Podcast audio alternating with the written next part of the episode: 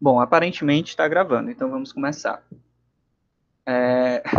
A gente está começando agora, Alan. Eu só estava avisando que a aula está sendo gravada para que eu possa disponibilizar depois para quem não é, conseguiu acompanhar agora, tá?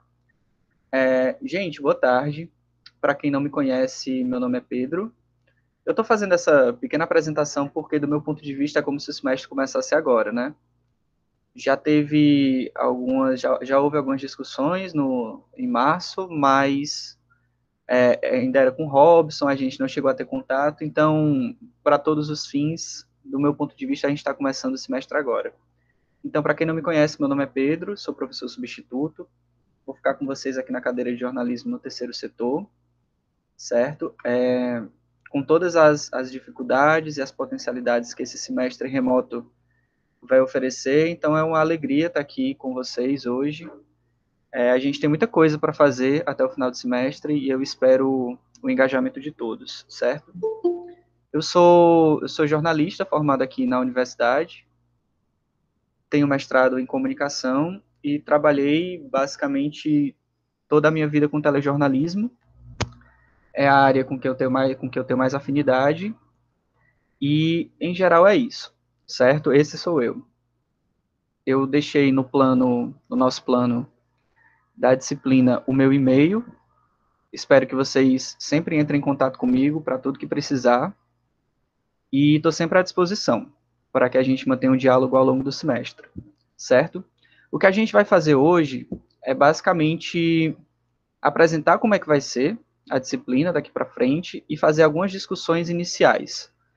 Por que que é, eu estou tirando quase uma aula toda para fazer um, uma espécie de, de, explicação sobre o semestre, porque todo mundo que estuda educação remota, educação à distância, fala é, dos problemas que podem acontecer nessa modalidade de ensino se as coisas não estiverem muito bem ajustadas, certo? A gente não tem é, a praticidade dos nossos encontros presenciais, a gente tem uma certa distância, que é uma distância física, e às vezes simbólica também. Então é bom nesse começo a gente deixar todos os pontos bem amarrados para que vocês saibam o que é que vocês podem esperar dessa disciplina e o que é que eu espero de vocês, certo? Para que a gente é, construa um, um contrato didático bem formulado, preciso e que a gente não tenha grandes problemas ao longo do semestre, certo? A gente já tem uma série de questões é, tecnológicas, de acessibilidade, tudo isso, mas a gente vai tentar fazer o máximo para que a cadeira tenha um bom aproveitamento e que, principalmente, ninguém fique para trás, certo? É, eu acho que essa é uma filosofia que a gente precisa adotar nesse semestre, buscar flexibilidade para que todo mundo consiga, de fato, tirar proveito e concluir a cadeira com ganhos pedagógicos, com uma construção bem bacana, tá? Então é por isso que hoje eu quero apresentar com alguns detalhes a disciplina para vocês. E peço que vocês tirem todas as dúvidas. É, eu mandei o, o, cronograma, que é um cronograma inicial, ele está no SIGA, está lá postado. Vou falar um pouco dele agora. Quem não viu, eu peço que dê uma olhada lá no SIGA, porque o que eu pensei ali foi dividir semana por semana os nossos trabalhos para que a gente não se perca no meio do caminho, para que é, vocês possam ter um, um cronograma mesmo, sabe? É, um, um, mapa a seguir. Eu respondo já, tá, Dayana? Um mapa a seguir a cada semana para saber, ó, essa semana eu tenho que fazer isso, na próxima semana eu tenho que fazer aquilo, e ninguém se perder, tá bom? Então isso é bem importante. É, consultem esse cronograma, vejam direitinho o que é está sendo pedido a cada semana, certo? É, tem algumas coisas que eu quero falar de início todo mundo sabe que a gente está num, num, contexto muito diferente daquele de março, certo? A gente começou a cadeira com determinadas expectativas e a gente vai ter que repensar algumas coisas para que a gente consiga seguir esse semestre à distância, remotamente, tá? Então, é por conta disso que é, algumas reformulações foram feitas, eu repensei algumas coisas, mas depois de ouvir todas as opiniões de vocês, muita gente me escreveu por e-mail, respondeu aquele meio que eu, aquela pergunta que eu fiz um tempo atrás, como é que poderia ser ou deveria ser a continuidade da disciplina. Bem, levando todos os aspectos em consideração, eu achei que seria de fato mais interessante se a gente mantivesse a essência extensionista da cadeira, certo? Ou seja, que a gente mantenha o diálogo e as parcerias com entidades e organizações do terceiro setor. Existia uma possibilidade dessa cadeira se tornar 100% teórica, com leituras, fichamentos e seminários, mas no final das contas eu cheguei à conclusão de que é, não teria o, o, os ganhos que, que poderiam existir caso a gente fizesse da maneira como a gente está fazendo agora. Então, mesmo com todas as adversidades, com a impossibilidade de ir até os locais, de falar com as pessoas, de conversar com as entidades, eu preferi manter a cadeira do, mais ou menos do jeito que ela já era, com algumas adaptações, certo? Então, já queria deixar isso bem claro para vocês, que é assim que a gente vai trabalhar. É, tem, tem gente nova nessa disciplina. Essa é a cadeira com maior quantidade de alunos das que eu tenho, são 39 pessoas matriculadas. Então, pelo que eu entendi, além de ninguém sair, alguns alunos novos entraram. Isso implica que, de fato, a gente vai ter que explicar algumas coisas, voltar alguns pontos já tinham sido discutidos em março, principalmente que já faz muito tempo, né? Algumas coisas que vocês discutiram com o Robson, parece que foi assim num, no passado remoto, né? O, o pré-pandemia em que o mundo era outro. Então a gente vai ter de fato que voltar para alguns pontos e peço inclusive a paciência e a compreensão de vocês em relação a isso, tá? O que é que significa dizer que a, essa cadeira vai ter uma, uma característica extensionista? Ela vai funcionar em torno de parcerias com entidades do terceiro setor. Então, vocês vão formar grupos ou no caso, muitos grupos já estão formados, então vocês vão manter esses grupos, ou formar novos grupos, as pessoas que estão chegando é, criam um grupo entre si, ou então tentam se inserir em alguma, alguma das equipes que já existem, porque a gente vai construir e executar planos de ação junto a essas entidades, junto a parceiros. Então, a gente vai ter que selecionar entidades, fazer um diagnóstico da comunicação dessas entidades e propor medidas, propor ações que sejam na área da comunicação para, de alguma forma, ajudar o funcionamento de, de, entidades e de organizações nesse momento que é um momento tão, tão delicado para todo mundo, certo? Até aí tudo bem, né? Todo mundo está compreendendo bem direitinho como é que vai ser o funcionamento dessa disciplina. Se tiver alguma dúvida, podem falar. E se eu não responder no, se eu não responder no chat, é, peçam a palavra pelo microfone, porque às vezes eu não consigo acompanhar o chat, porque eu estou mostrando algum arquivo, algo do tipo, então pode ser que eu não veja alguma das mensagens de vocês. Então, por favor, intervenham no microfone, peçam a palavra, para que não fique nenhuma dúvida, tá? Por enquanto, tudo ok, né? Vocês estão entendendo? E fiquem me dando feedback, porque sempre rola aquela sensação de que eu não sei se meu áudio ainda está funcionando, se eu, tô, se eu ainda estou falando com alguém, se eu estou falando sozinho. Então, Aqui tá de boa, Pedro. Tá, né? Então vamos manter, vamos manter esse diálogo, tá bom? Então, o primeiro ponto que eu, que eu queria já deixar bem, bem claro desde agora. A gente precisa expandir o nosso olhar sobre as entidades que serão nossas parceiras. Eu não estou querendo dizer que quem já escolheu os grupos precisa trocar de grupo, não, de forma alguma. Vocês vão ter é, liberdade para manter as parcerias ou mudar as parcerias. Eu só quero deixar claro que além das ONGs tradicionais, que são é, o primeiro tipo de associação de entidade que a gente lembra quando pensa no terceiro setor, existe uma gama incrível de parceiros que podem ser feitos nessa disciplina. Então, para quem ainda não tem é, um parceiro, para quem acha que precisa mudar por algum motivo, para quem já começou alguma parceria, mas não rendeu muito, é, e para quem não tem parceiro, enfim, a gente tem a chance de recomeçar agora. A gente está, de fato, na prática, começando o semestre novo. Então, se existe a possibilidade das organizações tradicionais, das ONGs tradicionais, a gente tem um mundo de coisas também que a gente pode, a que a gente pode se voltar.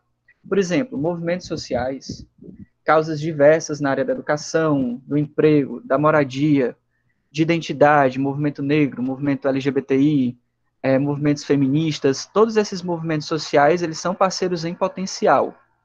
A gente pode expandir também para associações de bairro, associações comunitárias, que em geral têm uma proximidade muito grande com suas comunidades. Então a gente pode é, se servir disso, se aproveitar disso para aprender muita coisa para oferecer coisas muito interessantes na área de comunicação.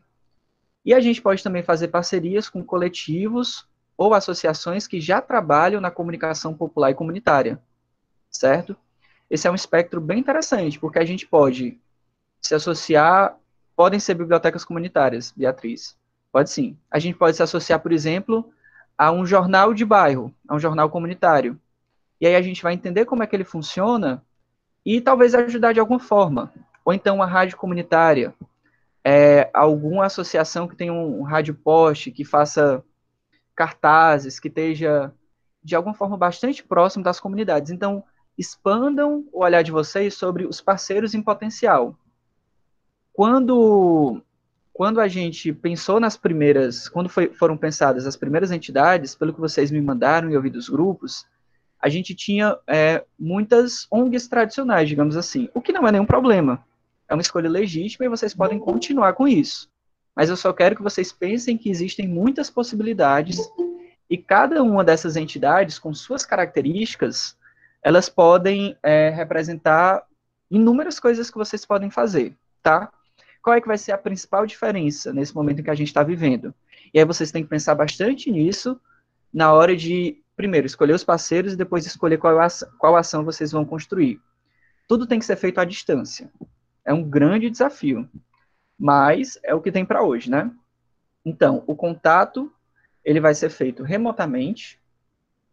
É, é muito chato, de fato é, porque a gente estava imaginando é, a nossa presença nas comunidades, a nossa presença nas associações, a gente entendendo direitinho como é que funciona é, aquele, aquela estrutura, como é que as pessoas elas se dividem nos seus cargos, mas a gente vai ter que pensar em outros tipos de contato, ligação telefônica, videoconferência, mensagem no WhatsApp, de alguma forma a gente vai ter que entrar em contato com as comunidades, desculpa, com as entidades. E assim, como a gente estava até discutindo, isso de fato limita muito e até elitiza um pouco o tipo de, de comunidade, meu Deus, só fico querendo falar comunidade, de organização, de entidade com a qual a gente vai dialogar. De fato, porque nem todas elas estão presentes no mundo digital, nem todas elas têm essa facilidade de comunicação. Mas, como eu disse, as condições são excepcionais, então a gente vai ter também que lançar, se servir de estratégias excepcionais. Então, contato de preferência remoto, para resguardar a saúde de vocês. Isso é o mais importante. E as ações que vão ser tomadas, as ações que vão ser decididas, elas também precisam ser feitas prioritariamente à distância. Tá? E aí já já eu vou falar de alguns exemplos de coisas que podem ser feitas à distância. Tá bom? Por enquanto todo mundo entendeu direitinho como é que como é que vai ser? Que eu quero passar para a próxima fase, que é mostrar para vocês o nosso cronograma. Alguém tem alguma observação? Tudo de boa, né? Tá. Então, é, eu vou, vou passar para é, o primeiro desafio tecnológico e vou tentar compartilhar minha tela com vocês, tá? Eu não sei se vai dar certo, mas vamos ver. Vocês me dizem se deu certo.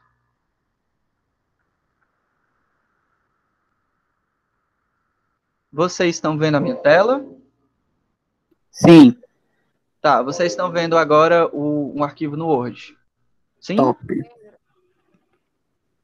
Oi, Pedro. Sim, tudo bem? Eu não Oi, Cindy. conseguindo enxergar a tela.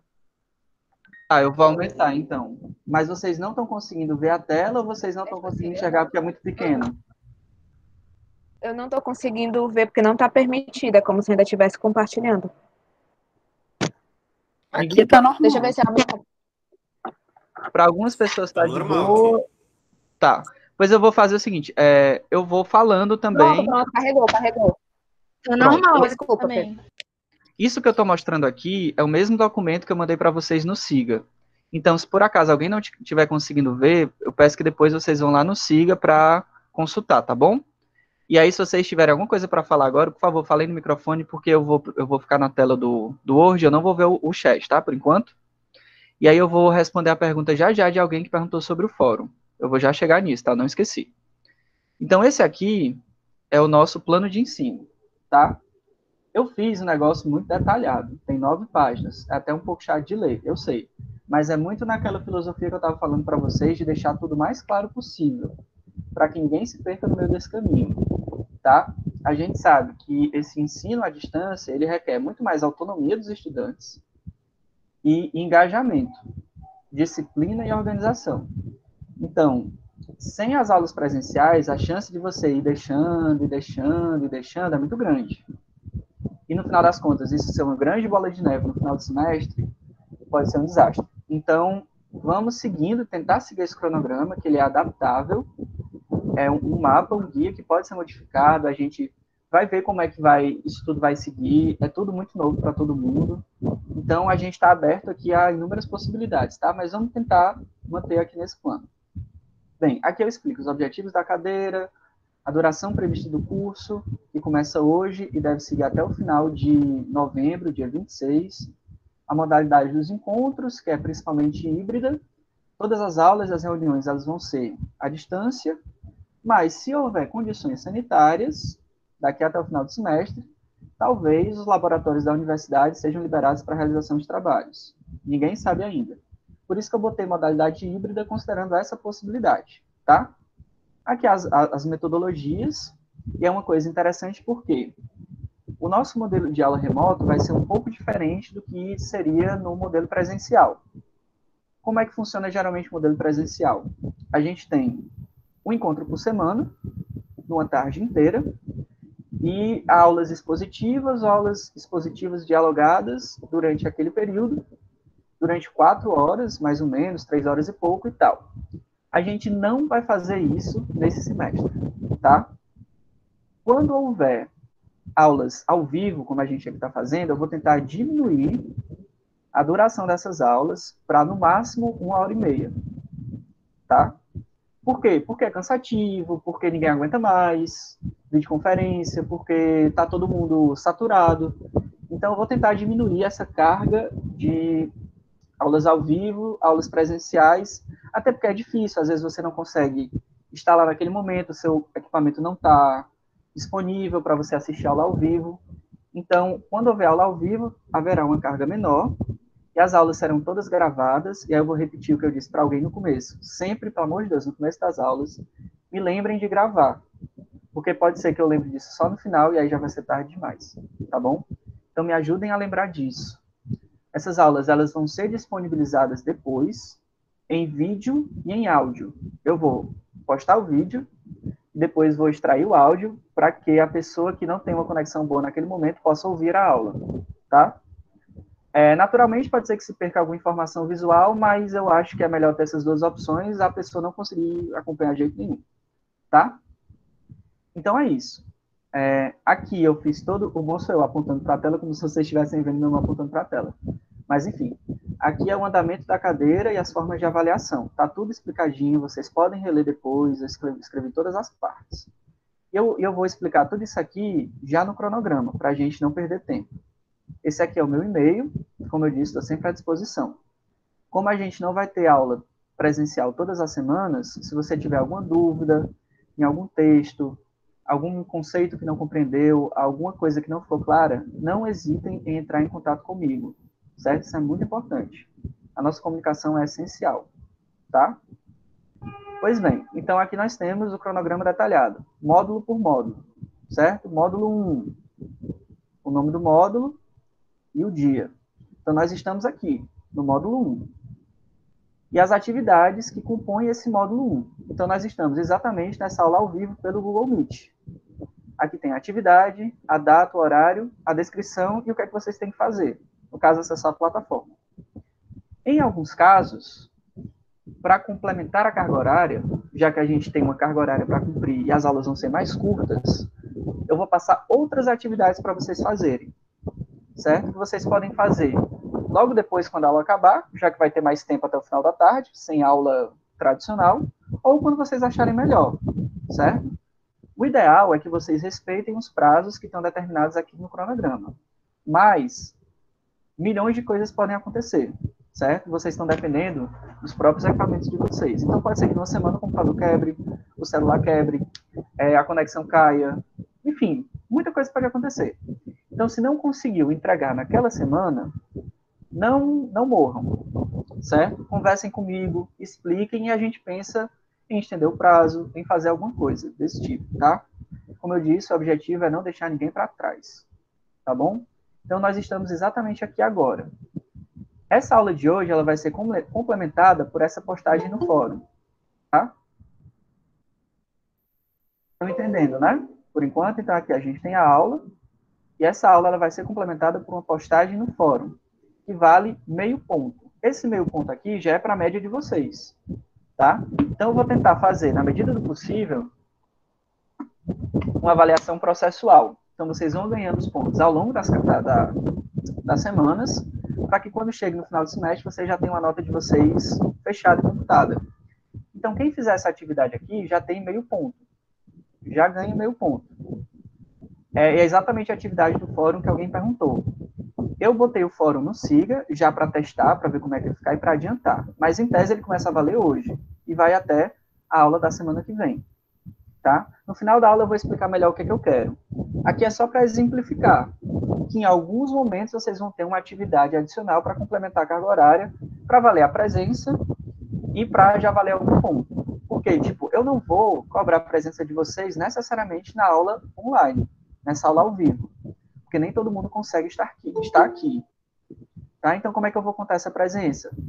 A partir do momento que vocês postarem no fórum, vocês vão ganhar o meio ponto e já ganham uma presença relativa ao módulo 1. Beleza? Todo mundo entendendo por enquanto? Aqui. Tá, então pronto. Aqui é o mesmo esquema. A postagem, a data, o propósito e o que é que tem que fazer. Tá? Depois eu vou voltar para cá, porque como já é o nosso próximo exercício, eu vou explicar com mais detalhes. Tá bom? Aí o módulo 2, semana que vem. Esse módulo 2 vai ter uma aula gravada. Então, na próxima semana, a gente não vai ter esse encontro ao vivo vai acontecer o seguinte: eu vou gravar uma aula antes, né? E quando for mais ou menos na hora da nossa aula, no dia 10, ou seja, na próxima segunda-feira à tarde, eu vou postar a aula. Provavelmente eu vou postar no YouTube, que vai ter também uma duração menor, vai ser uma hora no máximo. Vou postar no YouTube e vou botar o link, o link no Siga vou é, extrair o áudio, botar em alguma plataforma de hospedagem de áudio e vou botar o link no Siga ou então postar no Drive para que vocês possam baixar o áudio. Essas duas modalidades. Ainda vou colocar os slides também para que vocês possam acompanhar e fazer alguma revisão se preciso, tá bom? Pedro. Oi. Eu não entendi muito bem esse negócio da, da aula gravada. Tipo, você vai gravar a aula é, e aí já colocar no YouTube ou vai ser uma aula como essa, mas você vai gravar? Não entendi isso. Certo. É o seguinte: há duas modalidades de áudio ou de aula. A que nós estamos hoje é uma aula ao vivo. Então, quando for aula ao vivo, vai ter aqui, ó, aula ao vivo, certo? A aula ao vivo, ela vai acontecer. É... Só um instante, Raquel. A aula ao vivo, ela vai acontecer em um horário pré-determinado, com todo mundo aqui. Eu escolhi botar as aulas ao vivo quando eu acho que vai ter uma, precisa de, um, de uma discussão síncrona. E essas aulas ao vivo, depois eu vou, eu vou gravar e vou botar lá no, no Siga para quem não conseguiu estar na aula ao vivo. Então, quem já acompanhou agora não precisa assistir de novo. Mas quem não pôde estar aqui no horário que nós marcamos, assiste depois, tá bom? A aula gravada é a segunda modalidade. Então, nas semanas que tem aula gravada, eu vou gravar essa aula em algum horário da minha semana, e no, no dia e no horário que eu mostrei aqui, ó, eu vou soltar a aula. Então, nessa semana aqui, ó, do dia 10, a gente não vai ter essa aula ao vivo que a gente está tendo. Vocês só precisam ir lá no Siga para assistir a aula gravada. Deu para entender a diferença? Eu tenho uma dúvida. Certo. Oi, Vitória é, essa aula gravada, a gente tem que assistir no momento em que você postar, tipo uma live, ou, ou pode ser só em algum momento qualquer da semana? Pode ser em qualquer momento que vocês quiserem. Eu vou postar no dia. Certo, obrigada. Eu vou postar no dia e no horário da aula, só para que a gente crie uma rotina de toda semana ter um conteúdo, certo? Mas você não precisa assistir necessariamente naquele horário. Você pode assistir no outro dia de manhã, no outro dia à noite. Você pode assistir enquanto faz uma caminhada, sei lá, se o 4G aguentar. Enfim, você faz do jeito que você quiser, tá? A ideia é justamente ter essa flexibilidade para que nem todas as vezes todo mundo precise estar aqui ao mesmo tempo nessa sala de videoconferência. É, Beatriz, você entendeu a diferença? Ficou claro? Sim, sim, deu para entender sim. É porque tinha ficado um pouco confuso, mas agora deu para entender. Obrigada. De nada. Raquel, a gente vai discutir as sugestões sim. É, quando? Como a próxima aula é gravada, quando for terce no terceiro módulo, que é uma aula ao vivo, eu vou começar falando sobre o fórum, tá bom? Então, é o tempo também que vocês vão escrevendo, vão respondendo e tudo mais. Mas aí não tem como fazer isso na, na, na próxima aula, porque ela é gravada, mas na terceira aula ela vai ser ao vivo, então dá para fazer.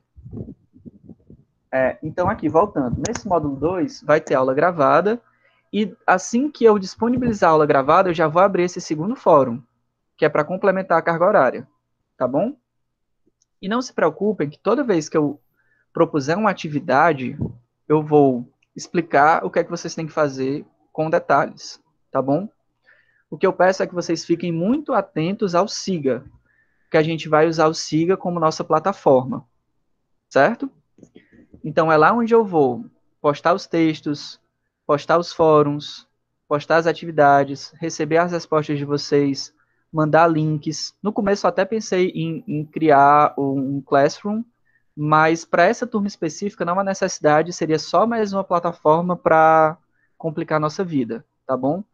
Então é importante que vocês atualizem os e-mails de vocês no Siga para que sempre recebam as notificações. Certo? Então, continuando aqui. O módulo 3, então a gente já está, a gente está agora na primeira semana, a segunda semana é uma aula gravada, na terceira semana chegamos no módulo 3, que vai voltar a ser ao vivo, tá? Então, no módulo 3, a gente vai ter uma aula ao vivo com esse conteúdo aqui, que está na descrição, e a partir desse momento, vocês já vão definir os parceiros de vocês. Essas três primeiras aulas são aulas para a gente reaquecer, tá? Então a gente está voltando aos trabalhos, vai revisar alguns, é, vai revisar alguns, alguns conceitos, vai pensar em possibilidades, vai discutir o tipo de, de extensão de parceria que a gente quer e que a gente quer aplicar e tudo mais. Enquanto isso, vocês já vão pensando já vão formando grupos ou mantendo os grupos que já estavam formados e pensando em parcerias.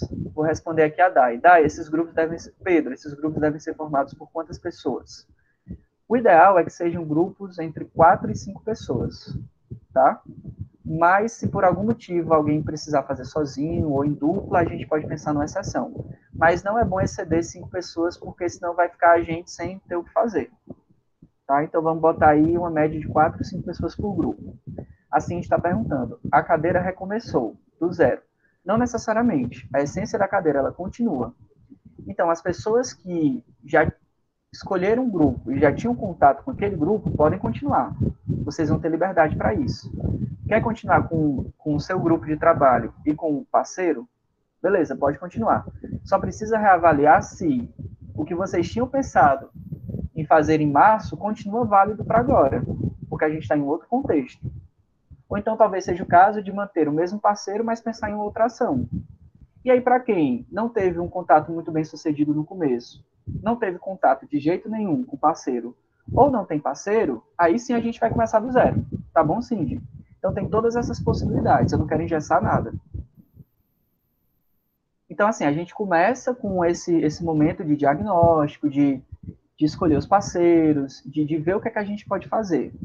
E a partir daí a gente começa pro, a fazer o plano de ação.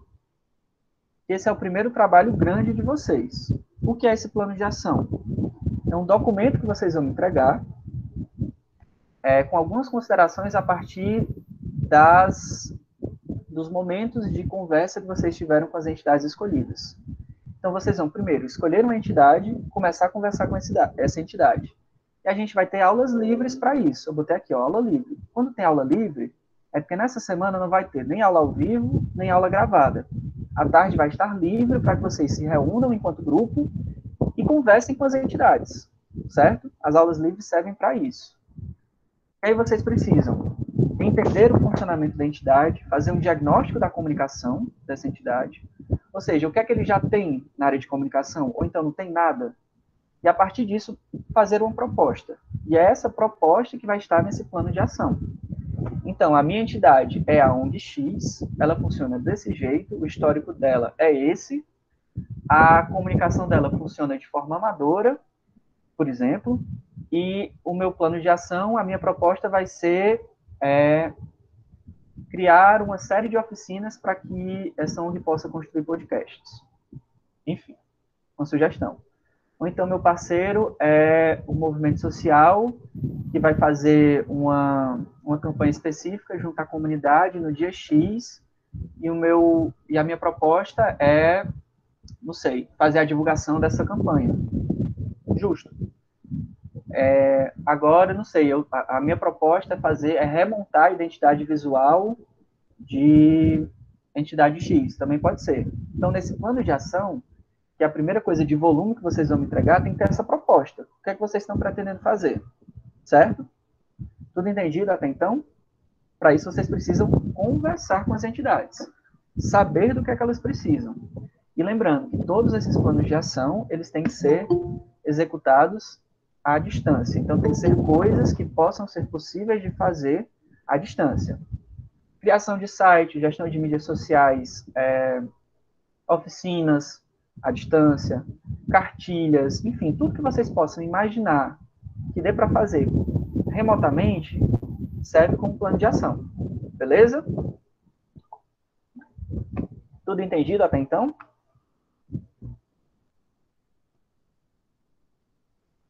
Ei, Pedro, tenho uma dúvida. Podem ser seis pessoas no grupo? Você falou entre quatro e cinco mas se numa exceção podem ser seis, porque antes do, do trabalho, nosso grupo tinha cinco pessoas, mas como entrou é, mais gente né, na sala, estavam é, querendo acolher mais um do nosso grupo. Certo, nesse caso sim, não tem problema.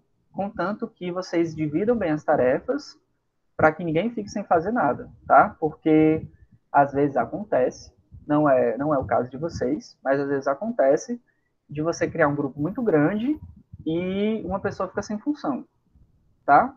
Seja por qual motivo for, mas às vezes rola isso. Então vamos tentar evitar, tá bom? Certo, tudo bem. Show. E aí, pronto. É, diz, Pedro.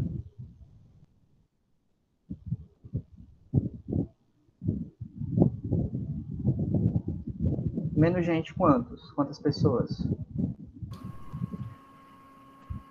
Não é bem que uma pessoa viajou, uma pessoa realmente saiu, porque era um intercambista e devido a toda a situação da pandemia, ele voltou para o país dele. Então, a gente está com um a menos e a nossa equipe tem três pessoas agora.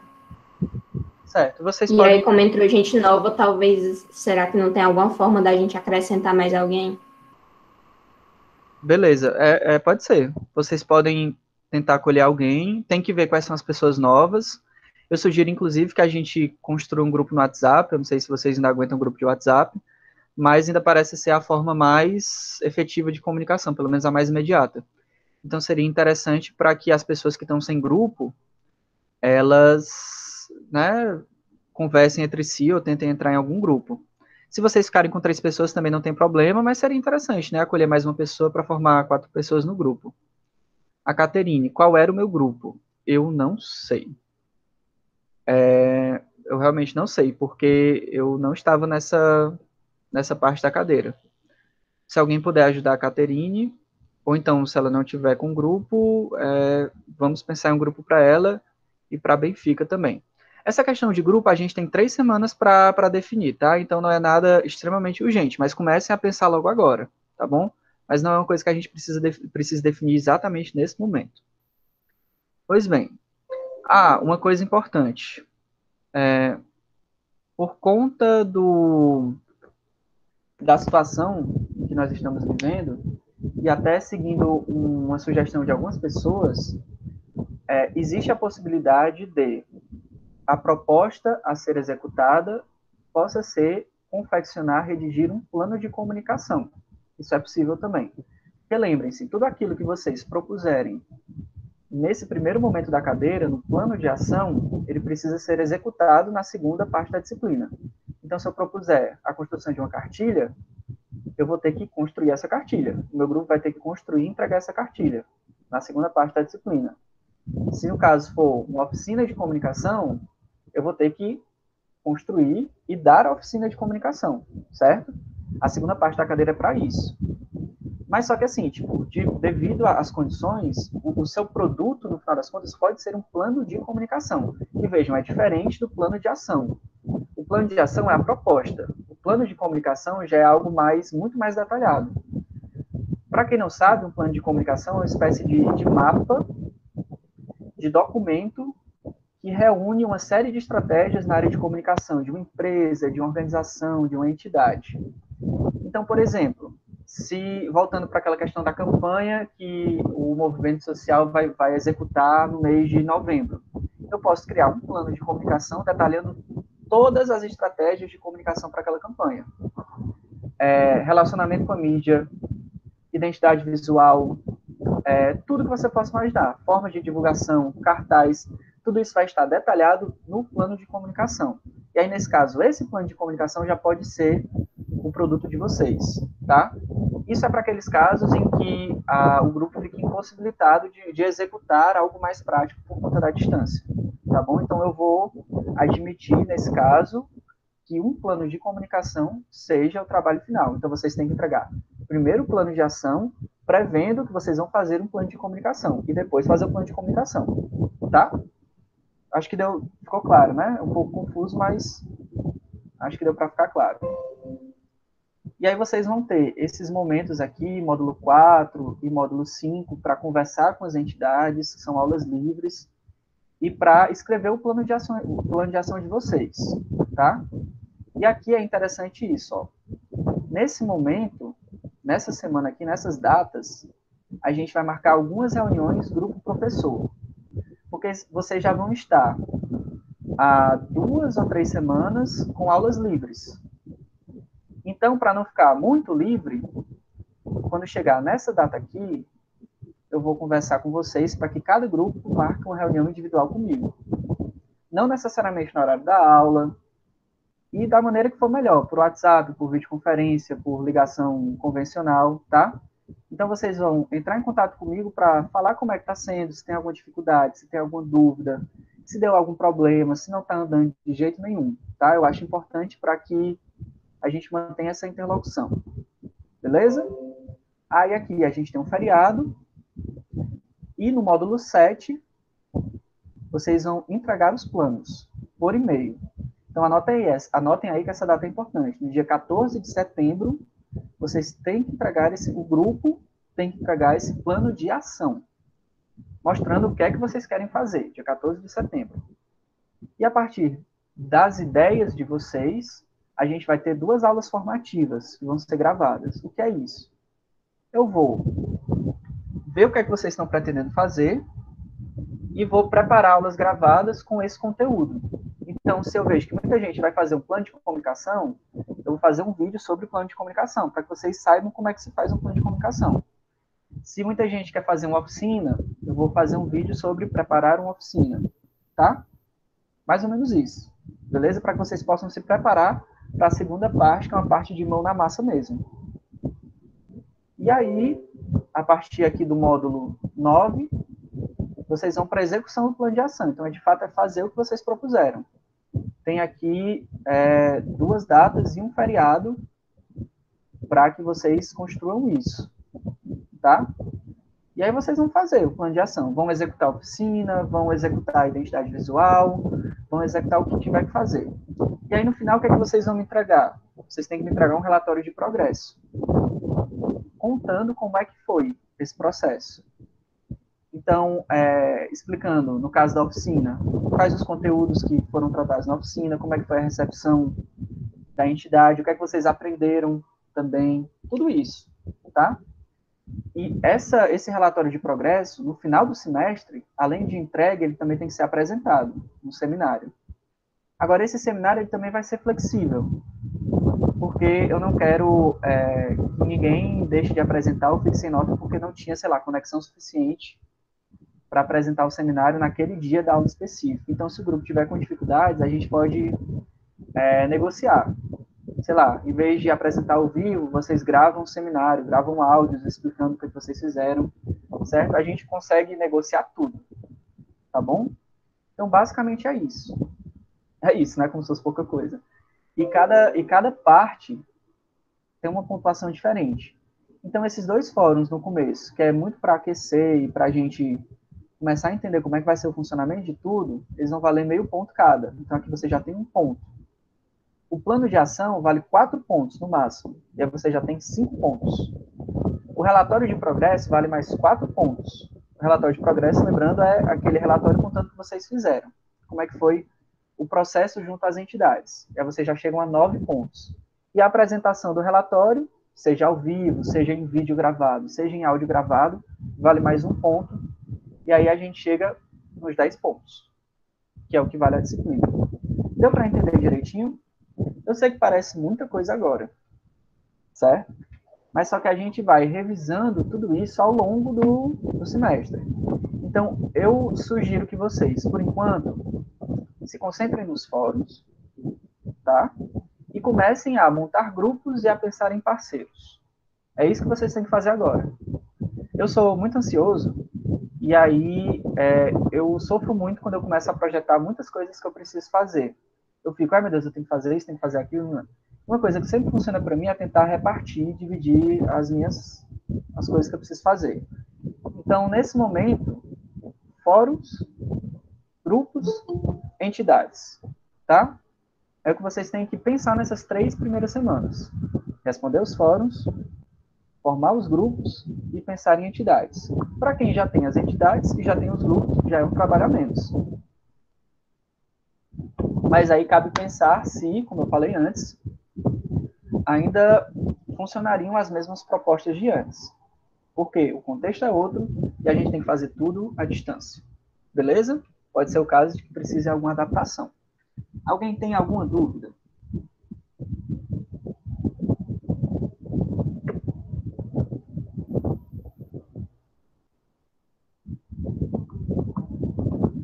Não, não? Tranquilo? Podemos continuar, né? Bem, como essa aula já está com 45 minutos, como eu falei que eu quero fazer aulas curtas, eu vou só comentar alguns pontos aqui com vocês, já mais entrando no conteúdo, mas nada muito longo, certo? Eu vou interromper o compartilhamento aqui, por enquanto. E eu vou desligar minha câmera também para que não fique tantos dados. Vocês estão me ouvindo bem? Continuam me ouvindo bem? Sim. Tá. Às vezes eu vou perguntar isso várias vezes, tá? O seguinte, eu preparei alguns dados aqui sobre o novo contexto comunicacional. O que é que significa isso? A pandemia mudou muita coisa na nossa vida, inclusive o contexto comunicacional. E pensar nisso é muito importante para a definição de vocês. Então, a definição dos parceiros a definição das ações, elas têm que levar em conta o contexto que a gente está vivendo certo? Como tudo na vida, né? A gente não faz nada separado do contexto. E aí eu trouxe aqui alguns dados para que vocês tenham noção do que está rolando. Inclusive, esses primeiros dados eu retirei de uma das notícias que eu postei no fórum. Então, quem for escolher essa notícia para comentar, vai rever esses dados. Bem, duas consultorias fizeram uma pesquisa com 1.760 organizações da sociedade civil que são um, um, dos tipos de organização, de entidade que a gente pode, é, com qual a gente pode fazer parceria. E essa pesquisa ela foi referente à pandemia. O que é que a pandemia fez e está fazendo com essas organizações da sociedade civil, com as ONGs e tudo mais? Olhem esses dados como eles são assustadores e interessantes. É, houve uma queda brusca na captação de recursos uma queda muito grande na captação de recursos, porque a gente está no cenário de possível recessão. Não vamos esquecer isso. A economia ela não está indo bem e isso gera impactos em, enfim, todos os segmentos, inclusive nos segmentos do terceiro setor. 87%, 87, 87 dessas organizações relataram que todas ou pelo menos uma parte das atividades foram interrompidas ou suspensas. Então, a gente tem aí esse contexto de possível suspensão das atividades dessas organizações. Inclusive, é uma coisa que vocês precisam saber. aquela entidade que eu escolhi em março, ela ainda está tá funcionando? Está tudo ok? Ou não está mais? E aí, se a gente for puxar mais para agora, a gente está vivendo um cenário de retomada e de volta. Então, a sociedade, de uma maneira geral, ela está se organizando para tentar retomar as atividades. Isso vale também para as organizações do terceiro setor. Então, cabe a gente pensar qual é o papel estratégico da comunicação nessa retomada. Nós, enquanto agentes da comunicação, enquanto comunicadores, como é que a gente pode ajudar, por exemplo, uma ONG que está com dificuldade de retomar suas atividades, que perdeu voluntários, que perdeu apoiadores? Entendem como é importante a gente discutir isso? 73% dessas organizações, elas se consideram muito enfraquecidas por conta da pandemia. 7,3%. E 37% parcialmente enfraquecidas. Isso soma 100%, ou seja, não teve nenhuma que disse, estou de boa. Nenhuma. Todas elas se enfraqueceram com a pandemia. Lembrando mais uma vez, a comunicação pode ser extremamente valiosa nesse contexto de retomada e de reerguimento dessas organizações. Aí foi perguntado para elas impactos negativos da pandemia. 73% disseram que houve queda na captação de recursos. Vocês sabem que as entidades do terceiro setor, elas vivem muitas vezes de doação, de filantropia. Então vocês imaginam um cenário em que três quartos delas perderam recursos, perderam fonte de recursos.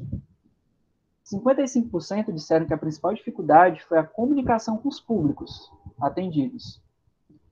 É, a gente vai ver na próxima aula, que é uma aula de revisão conceitual, que as organizações de terceiro setor elas têm diversos públicos estratégicos. E um desses públicos estratégicos é o público que se beneficia das ações dessas entidades. Então, se é uma entidade, por exemplo, é, sei lá, que atende crianças em situação de vulnerabilidade, as crianças em situação de vulnerabilidade são um público estratégico dessa organização. E aí, como é que a organização ela vai praticar sua atividade fim se ela perdeu o contato com o seu público. Entendem? E como é que nós, enquanto comunicadores, podemos facilitar que essas entidades retomem o contato com seus públicos? É muito importante isso. 44% tiveram redução de voluntários. Outro público estratégico das organizações são os voluntários, porque sem voluntários elas não existem.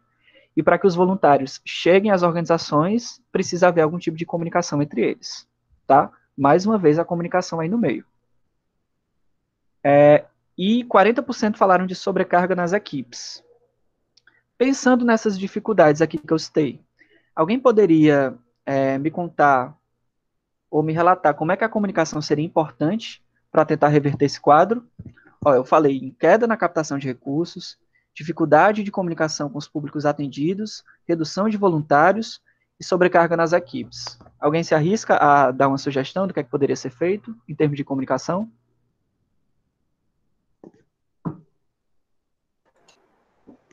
Pedro, eu acho que no sentido de, de voluntários, nem tanto, mas nessa de dar visibilidade às necessidades da empresa, da, da, da ONG, seria uma saída, não? Por exemplo, procurar mais os veículos convencionais que tenham maior alcance para é, é, conseguir doações. Acho que, tipo, uma busca ativa por veículos, não sei. Com certeza. É, inclusive, outro desses públicos estratégicos é, é, a mídia. A gente vai falar tudo isso na próxima aula, não se preocupem. Mas é importantíssimo você pensar na parceria do, das organizações com a mídia, inclusive fazendo assessoria de imprensa, tá? Por quê? Porque elas precisam ser conhecidas de alguma forma, elas precisam prestar contas com a sociedade, elas precisam divulgar as causas pelas quais elas lutam e também conseguir parceiros, conseguir parcerias e tudo mais. Então é muito importante isso, Cindy.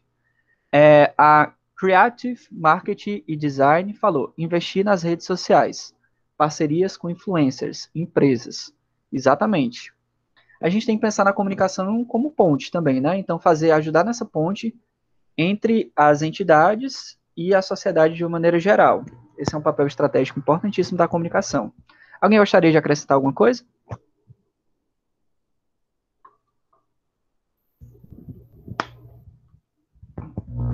Beleza, então vamos continuar. É, mas houve também impactos positivos. Algumas delas falaram em aceleração no uso de ferramentas digitais. Uma dica para vocês, ó. A pandemia causou aceleração no uso de ferramentas digitais. Só que a gente sabe que muitas dessas organizações têm gestão amadora na área de comunicação. Então, será que elas estão de fato preparadas para fazer gestão de, de ferramentas digitais, gestão de mídias digitais? Né? Será que existe isso ou não? É um diagnóstico interessante a se fazer e pode ser uma via de ação de vocês, beleza? Eu estou só dando dicas aí. E outro impacto positivo, maior engajamento das equipes. É, o que é curioso porque muita gente fala que em tempos de crise as pessoas às vezes costumam se, se reunir mais em torno de uma causa, em torno de uma luta. Então pode ter acontecido isso. Esse é o panorama do contexto comunicacional no caso dessas organizações mais tradicionais, as ONGs, as organizações da sociedade civil. Mas como eu quero que vocês. A Beatriz está perguntando, é que você está vendo essas informações? O primeiro link, o primeiro link do, do, do fórum tem essa notícia, tá? Se vocês quiserem dar uma olhada depois, está lá, no fórum dessa aula. É, pois bem, como eu estava dizendo, como eu quero, como eu estou propondo, na verdade, expandir o escopo das ações, eu resolvi também falar um pouco sobre o contexto atual da comunicação comunitária e popular. Beleza? Porque, lembrando, os nossos parceiros podem ser coletivos de comunicação popular e comunitária e também associações de bairro. Então, eu trouxe alguns pontos aqui para discutir com vocês. A gente está num cenário muito complicado de uma necessidade de informação de qualidade, inclusive prestação de serviço, certo? É, com a pandemia, ficou muito reafirmada a necessidade do direito de ser informado. O direito de ser informado é fundamental, ele está na Constituição. E no caso de pautas e de momentos em que a saúde está em jogo, como é o caso de agora, a diferença entre informação de qualidade e informação falsa ou não checada pode significar a vida ou a morte das pessoas. Vocês sabem disso, né? Então, a informação de qualidade, ela está cada vez mais importante nesse momento. E aí vem um, um, segundo ponto que a gente precisa ter em mente. A gente tem muita, muita, muita informação. A gente está dentro de uma sociedade informacional cheia de dados para todos os lados, inclusive alguns autores, eu quero saber se vocês já ouviram falar nesse termo. Alguns autores falam de infodemia. Alguém já ouviu falar nisso? Infodemia, já ouviram esse termo? Sim. Pronto. Nesse caso, a gente tem, junto com a pandemia, uma espécie de epidemia de informações. A gente tem inúmeras informações circulando mas só que nem todas as informações elas são checadas e algumas são deliberadamente falsas ou deliberadamente com, com más intenções, certo? Vocês sabem também muito disso. É, essa abundância de dados dentro dessa infodemia com uma série de informações não checadas é muito prejudicial. Por que, é que eu estou falando tudo isso? Porque nas nossas parcerias, eu vou, eu vou, eu vou escrever aqui, infodemia. É esse nome, infodemia. É como se fosse uma epidemia de informações. Eu estou falando tudo isso porque a gente precisa ter isso em conta quando a gente for fazer nossas parcerias. Produzir informação de qualidade, buscar informação de qualidade e tudo mais. E quando a gente fala de comunicação popular e de comunicação comunitária, a gente está falando de, de grupos, de coletivos que estão muito próximos da população, certo? Pelo próprio termo. A comunicação popular é aquela comunicação que ela vem do povo, é feita pelo povo e é para o povo. E a comunicação comunitária, de uma forma muito semelhante, é aquela comunicação que é produzida pela comunidade para a comunidade. Então, imagine a importância de você pensar nesses aspectos em um momento que a demanda por informação de qualidade é gigantesca. Certo? Então, a gente tem a possibilidade de, estando muito próximo das comunidades, produzir, junto com os nossos parceiros, informação de qualidade. Não esqueçam disso, tá? E aí, um outro ponto que é importante também citar. A gente sabe que a mídia de massa, a mídia hegemônica, muitas vezes a mídia para a qual nós somos treinados, ela não costuma chegar às comunidades, aos interiores e às periferias. Ela até chega, mas muitas vezes de uma forma instrumental. na maioria das vezes, ela não reconhece as demandas reais de uma comunidade. E quem reconhece isso é quem está lá. E quem produz comunicação lá dentro. Então, vamos pensar no nosso papel também nesse sentido? Como é que nossas parcerias elas podem fortificar essa relação com as comunidades, tá bom? É, deixa eu ver se tem mais alguma coisa que eu quero falar. É isso. Ah, sim, outra coisa interessante, ó. Dentro, dentro desse ponto de muita informação falsa, de muita informação não checada, é importantíssimo, importantíssimo a gente pensar em educação midiática. Alguém já, já ouviu falar nesse termo, ou pelo menos tem alguma ideia do que é que pode ser educação midiática ou literacia midiática? Ó, eu vou ficar sempre perguntando coisas para vocês, viu? Nem adianta, tem que responder. Fala assim. Oi, prof. Falar sobre o que mesmo? Sobre a educação midiática ou sobre as pautas, a, o que o senhor tinha falado antes? Literacia da, midiática. Da comunicação comunitária? Sobre a educação midiática. Gente, eu não estou pressupondo que vocês saibam o que são todas essas coisas. Eu só quero que vocês arrisquem falar. Tá bom? Então, se joguem. É tipo, pelo meu entendimento, a educação midiática, pelo meu entendimento não, né? Por, por algumas leituras que eu já tinha feito. Ô, Pedro, desculpa, eu recebi uma mensagem rápida, deixa eu olhar assim, 10 segundos. Pronto. Beleza, de é, boa. A, A educação midiática seria é, você munir é, a população de, de instrumentos em que ele possa analisar, que possam analisar de maneira crítica a mídia, não somente sendo um, um estando num papel passivo, né, mas de pegar aquelas informações, refletir sobre ela, refletir sobre ela, refletir sobre elas. Justamente nesse contexto que o senhor falou de infodemia, de como é tanta informação chegando ao mesmo tempo, que hoje em dia as pessoas precisam ter um, um preparo melhor para absorver esses conteúdos. Faz sentido o que eu estou falando? Eu estou um pouco cansada. Aqui. Não, é exatamente isso. A gente tem que lembrar que o consumo de mídia e a produção de mídia, ela envolve uma série de competências, tá? Então, a gente tem que se preparar, a gente tem que buscar uma educação que seja uma educação para a leitura crítica da mídia, para que as pessoas saibam como consumir e como produzir, produzir conteúdo midiático. Seja para diferenciar. Oi, Beatriz. Não, só acrescentando uma coisa em relação ao que a gente falou, né? Pensando no exemplo dos nossos avós, que quando eles recebem aquelas mensagens pelo WhatsApp, eles acreditam que tudo, tudo é verdade, sendo que acho que com a educação midiática é, conseguem discernir melhor o que é que é notícia falsa, o que não é, o que é que é para desconfiar, o que é que, o que é que você pode é, como é que você pode ir atrás de, de checar essa informação, né? Eu acho que também tem muito a ver com isso, a forma como você recebe e se olhar, se olhar assim, meio receoso quando as notícias são muito, enfim, fora da norma. Abre aspas, né? Com certeza, não tenha dúvida. Agora, é, é interessante que isso não, isso não, não é só com os nossos avós, né? Hoje a gente tem pessoas de todas as faixas etárias, de todas as classes sociais, que, que consomem conteúdo acriticamente. Isso pode ser modificado a partir de educação de base. A Base Nacional Comum Curricular, que está sendo implantada aos poucos no ensino fundamental agora e nos anos iniciais, ela prevê uma série de. Como é que eu posso explicar? Prevê que os alunos tenham mais contato com gêneros midiáticos. O que eu tenho visto até agora é muito mais questão de gênero mesmo, ou seja, reconhecer o que é uma notícia, o que é um documentário, do que educação crítica propriamente dita, mas já é um passo. E por que, que isso é interessante? Porque a gente pode pensar, enquanto alunos, enquanto pessoas que vão fazer parcerias, que vão construir projetos de ação, a gente pode pensar em projetos de educação midiática. Por que não fazer parceria, por exemplo, com uma associação comunitária e, a partir disso, construir uma cartilha, é, construir áudios explicativos, ou, enfim, com qualquer movimento, qualquer, enfim. Pensem também na educação midiática como uma possibilidade de ação, beleza?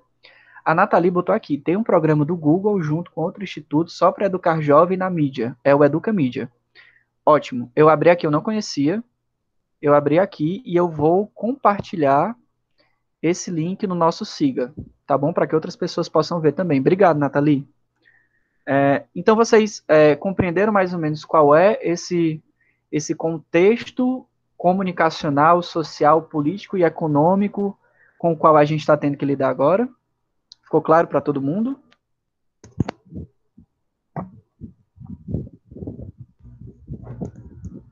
Sim.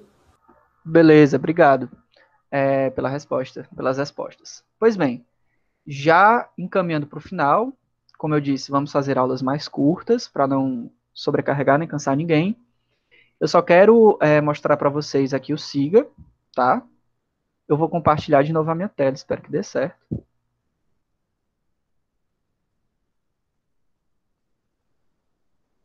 Gente, vocês estão vendo o Siga? Sim. Beleza. Sim, sim.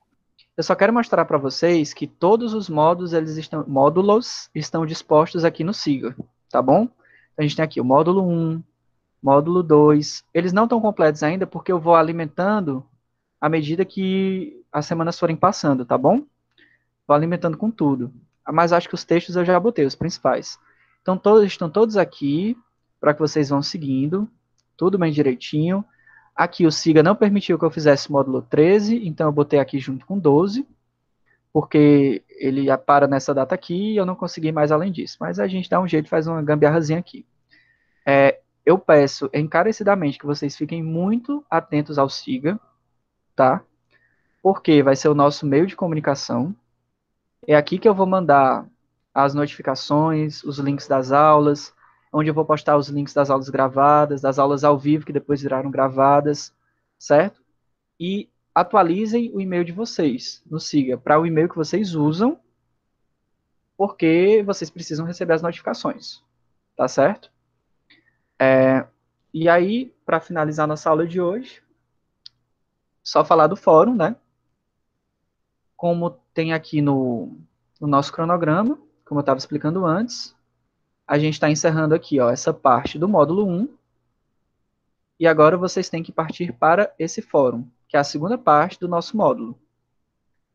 É, cujo prazo é de hoje até o dia 10, mas como eu disse, havendo algum problema de conexão, de, enfim, de saúde, Deus me livre, acontecendo alguma coisa, entre em contato por e-mail que a gente dá um jeito. Como é a proposta desse, dessa atividade de fórum? Inclusive, algumas pessoas já responderam, fiquei bastante contente com respostas, com as respostas. Para quem já respondeu, obviamente não precisa responder de novo. Vocês vão vir aqui no módulo 1, vão entrar no fórum, esse primeiro fórum, e o que foi que eu fiz? É, só porque eu cliquei agora, o SIGA ele não está entrando. Mas, quando vocês abrirem o fórum, é, vocês vão ver esses links aqui, ó. Vocês estão vendo aqui no meu É. Word, né? Oi. Tenta abrir, ao invés do link, tenta abrir na página do lado que tem turma, aí tem um linkzinho fórum. Aí eu acho que dá certo. Aonde, gente? Ó, aqui do, do lado esquerdo, fórum. Tá. Para além. Ah. Aí, Ah, tô. é. É porque pode ter caído o próprio Siga.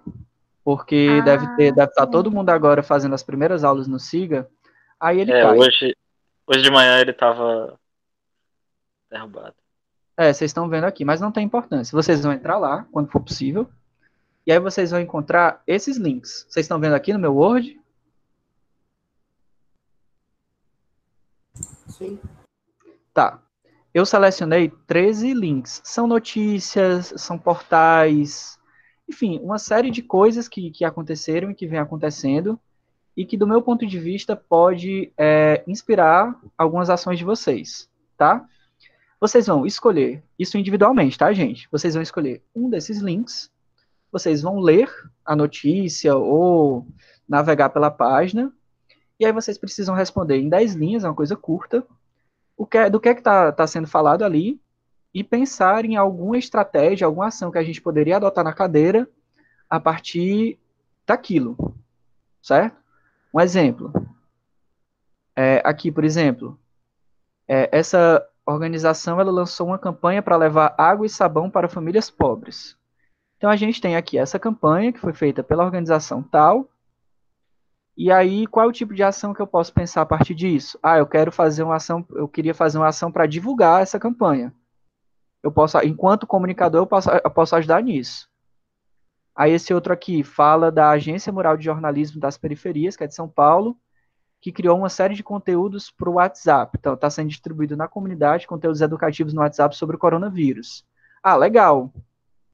Será que talvez eu não possa, o meu grupo não pode fazer uma parceria com uma associação comunitária ou com um coletivo de comunicação popular comunitária para fazer alguma coisa parecida, fazer uma newsletter, é, áudios no WhatsApp para a comunidade aqui do Monte Castelo, do bairro Heller, do Pirambu, algo do tipo.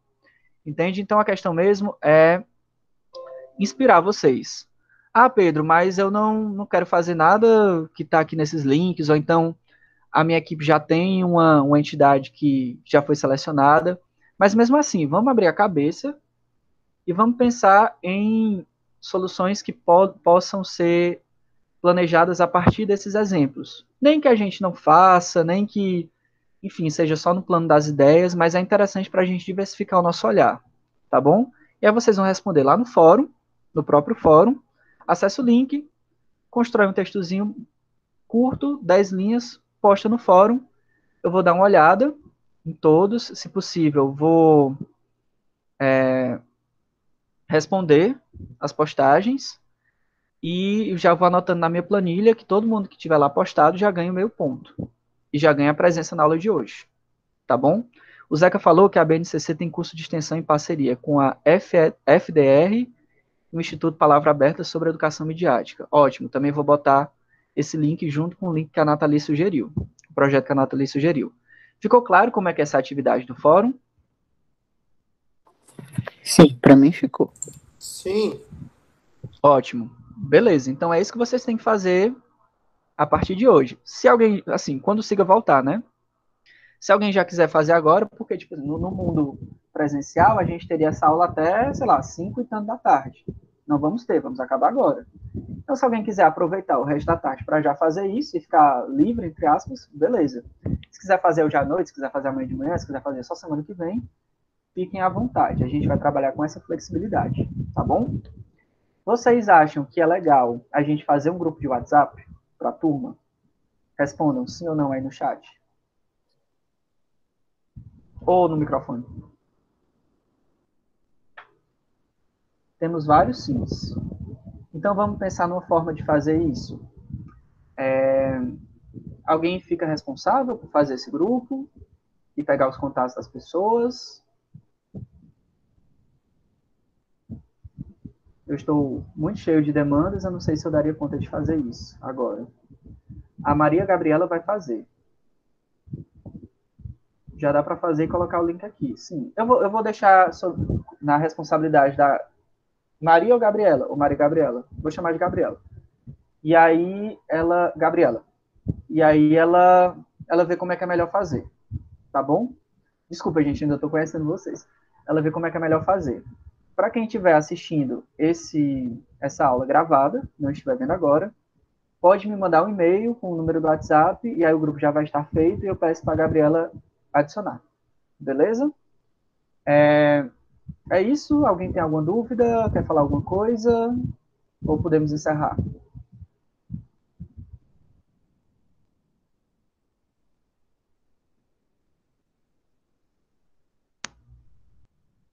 Bem, diante do, do silêncio, eu imagino que esteja tudo ok com todo mundo. E é isso, gente. Vamos vamos para cima, né? Vamos tentar fazer o que, o que for melhor nesse momento tão, tão difícil, tão complicado para todo mundo. É, como eu disse outras vezes, a gente não está trabalhando nem perto do ideal, mas é, a gente pode tirar grande proveito dessa experiência, principalmente que a gente vai ter que replanejar uma série de coisas e se virar e é o que eu sempre digo: capacidade de planejamento é uma coisa muito importante para jornalista e geralmente é uma competência negligenciada nos cursos de jornalismo, tá? Então, vamos nessa, estou sempre à disposição. E é isso. Obrigado e boa tarde. Até mais. Vai dar certo, Pedro. Valeu pela disponibilidade. Valeu, cara. Dê uma olhada no chat aqui, que a gente deu uma ideia aqui pro grupo do WhatsApp. E é isto.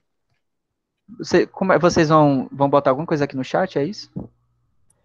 Ah, Eu sugeri da Gabi criar o link, como já tinha sido dito, e aí ela te manda e tu cadastra o link no Siga. Aí todo mundo pode ter acesso. Ótimo, melhor ideia de todas. E dá bom. Valeu. Pois lembrem-se que semana que vem a nossa aula é gravada. Então, quando for mais ou menos na hora da aula, eu vou é, postar a aula que já estará pronta. Beleza? Aí vocês dar assistem como vocês acharem melhores. Melhor. Pedro, calma. A Gabi disse assim, gente, em letras garrafais no chat. Eu vi, fiquei bem tenso.